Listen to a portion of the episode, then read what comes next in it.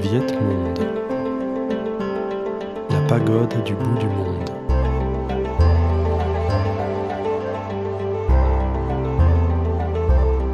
Xin Chao. Mercredi 7 février 2001. Il est 7h30 et je me réveille doucement après une nuit de sommeil bien trop courte. J'ouvre les rideaux de la petite chambre d'hôtel pour admirer la vue matinale. Une épaisse brume blanche recouvre la baie pour l'instant. Nous devons prendre le bateau tout à l'heure, vers 9h, pour une découverte de la baie d'Along. Lorsque le printemps arrive, les forêts de jujubiers et d'abricotiers qui entourent la baie montrent leurs fleurs blanches. C'est un somptueux mariage entre une mer de couleur émeraude et des îlots de roches calcaires de différentes formes et dimensions. À cette époque de l'année, un mince voile de brume plane sur la baie. Située dans le golfe du Tonkin, la baie d'Along au Vietnam appartient au territoire administratif de la province de Quang Ninh, au nord du Vietnam. Elle s'étend sur une superficie totale de 1553 km et compte 1969 îles de différentes tailles, parmi lesquelles 989 ont été baptisées. Depuis 2011, elle figure sur la liste des 7 nouvelles merveilles naturelles du monde. Il existe deux sortes d'îles qui ont été répertoriées, les îles de calcaire et les îles de schiste. Concentrées principalement dans les zones sud-est, appartenant à la baie de Bai Long, et sud-ouest appartenant à la baie d'Along, elles ont entre 250 et 280 millions d'années. Ces formations minérales sont le produit de 400 millions d'années de sédimentation. L'eau en s'infiltrant dans le relief calcaire érode la roche, ce qui provoque des effondrements et la formation de grottes. Cette baie est donc un des plus grands sites karstiques au monde. Voilà, ça y est, il est 9h, l'heure de partir en excursion sur l'eau. On passe un rapide test de, température pour vérifier que personne n'a de fièvre avant de monter sur la plateforme. Puis le guide nous briefe rapidement sur l'organisation de la journée. On nous informe que le voyage durera environ 6 heures, en comptant le déjeuner à bord ainsi qu'une escale pour visiter la grotte des surprises.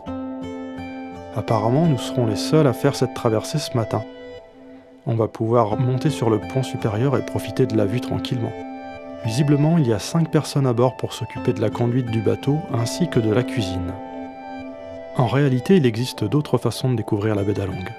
On peut par exemple gravir le mont Baito, qui donne une vue imprenable sur la ville et la baie d'Along. Il était autrefois appelé Troyengdang Son, montagne de transmission de la lumière, car lorsque les gardes postés sur la montagne voyaient des ennemis approcher, ils allumaient une torche pour alerter le palais royal. Il y a aussi l'île de Cat Ba, qui est une des plus grandes îles de la baie et est proche de la baie de Lan Han, ce qui permet de partir en bateau dans la baie d'Along pour un peu moins cher et du coup de visiter les deux baies. Il y a aussi moyen de survoler la baie en hélicoptère, mais j'imagine que cela doit revenir très cher et que c'est beaucoup moins immersif comme voyage. Le bateau démarre lentement et progresse à travers la brume. On traverse un village flottant de pêcheurs puis petit à petit nous prenons de la vitesse pour enfin rejoindre les nombreuses chaînes rocheuses qui composent la baie. On aperçoit au loin le lieu qui a servi de décor naturel pour le film Indochine. Au détour d'un voile de brume, je découvre peu à peu des formes étranges qui semblent avoir été posées sur l'eau par une puissance divine. Anne, notre guide, nous raconte alors une étrange histoire. Along signifie en vietnamien là où descend le dragon dans la mer. Au Vietnam, le dragon est un être bénéfique et bienfaiteur. Jadis habitait dans les eaux d'Along un énorme dragon, grand comme le monde et haut comme le ciel. Il était si grand que lorsqu'il se déployait, son corps soutenait toute la terre d'Anam, son cœur était à et ses membres s'étendaient entre les deltas du nord et du sud. On raconte que l'empereur de Jade, le dieu des dieux, l'aurait envoyé afin de défendre la région des envahisseurs. Il prit alors son envol haut dans le ciel afin de surveiller les lieux, puis pour bloquer l'invasion ennemie, il souffla de toutes ses forces vers les bijoux de jade au-dessus de la mer, qui se transformèrent instantanément en îles et îlots. Enfin, les battements de sa queue tailladèrent la montagne. L'eau se répandit alors partout, ne laissant émerger que quelques terres et des pics rocheux infertiles témoins de sa grande colère je commence à deviner des formes animales ou humaines en regardant de plus près ces roches mystérieuses. L'une d'elles ressemble fortement à ces statues énigmatiques que l'on peut trouver sur l'île de Pâques. Serait-ce le témoin d'une civilisation disparue? Anne nous explique que chaque rocher ici a un nom et sa propre histoire. Ici, ce rocher s'appelle Ondognog, îlot à la tête humaine. Un peu plus loin, je découvre une forme qui me semble familière. Si l'on regarde avec le bon angle, on peut distinguer comme une grenouille en pierre assise sur l'eau qui regarde vers le ciel. La grenouille est très populaire dans les campagnes vietnamiennes et il existe de nombreux contes et expressions populaires avec ce batracien. Par exemple, Egg Voa qui signifie la grenouille se jette sur un hibiscus, se dit des gens lunatiques puisque la grenouille ne se nourrit pas d'hibiscus. Le proverbe Ein qui signifie la grenouille assise au fond d'un puits considère le ciel comme un couvercle, se dit des ignares et orgueilleux qui prétendent tout savoir. Le rocher de la grenouille, On Konkok, il paraît que chaque fois que la grenouille grince des dents, l'arrivée de la pluie est imminente. L'histoire raconte que pendant trois années consécutives, il n'y a pas eu une seule goutte de pluie. La grenouille a donc décidé d'aller au paradis et de demander la pluie. Sur la route, elle rencontre de nombreux animaux dans la même situation. Ils décident alors de se regrouper pour surmonter les nombreux obstacles de l'empereur de Jade. Finalement, grâce à la persévérance de la grenouille, il leur est finalement accordé d'avoir de la pluie chaque fois qu'elle grince des dents.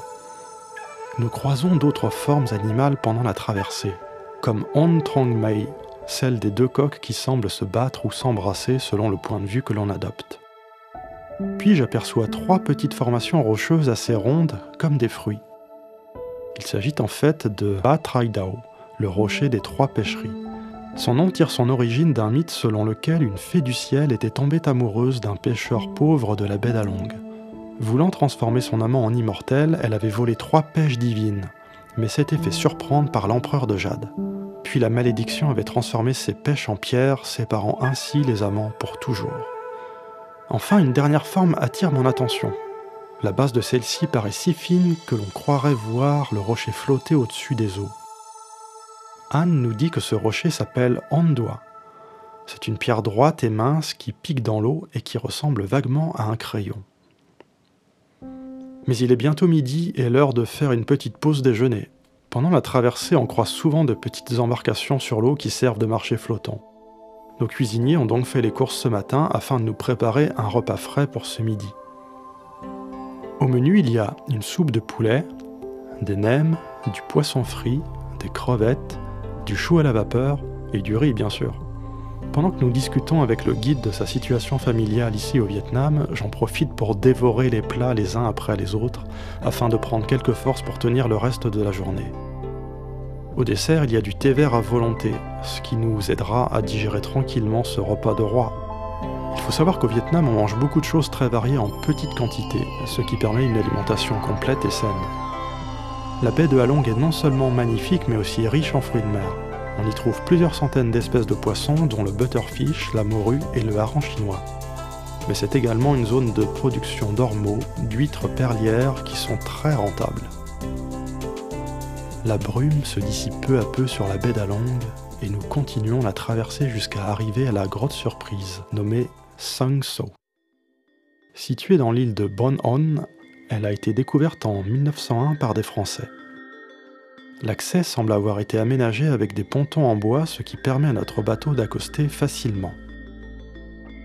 Cette atmosphère un peu mystique me rappelle les environnements du jeu Riven développé par les frères Miller à la fin des années 90. Je pense d'ailleurs que la plupart des jeux Myst ont été inspirés graphiquement par ce genre de lieu. Du coup, j'ai facilement les musiques du jeu qui me viennent en tête euh, dans ce genre d'environnement. Nous descendons à terre et commençons à traverser le ponton vers l'entrée de la grotte.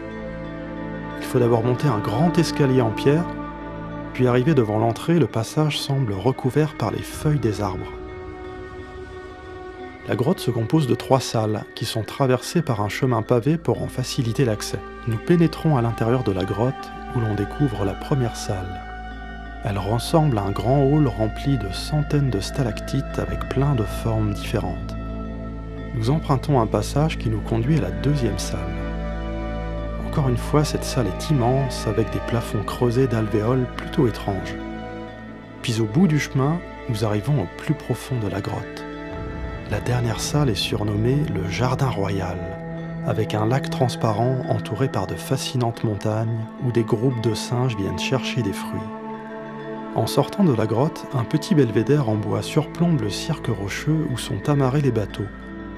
On en profite pour admirer la vue et faire quelques photos avant de repartir vers de nouvelles aventures. Tam Get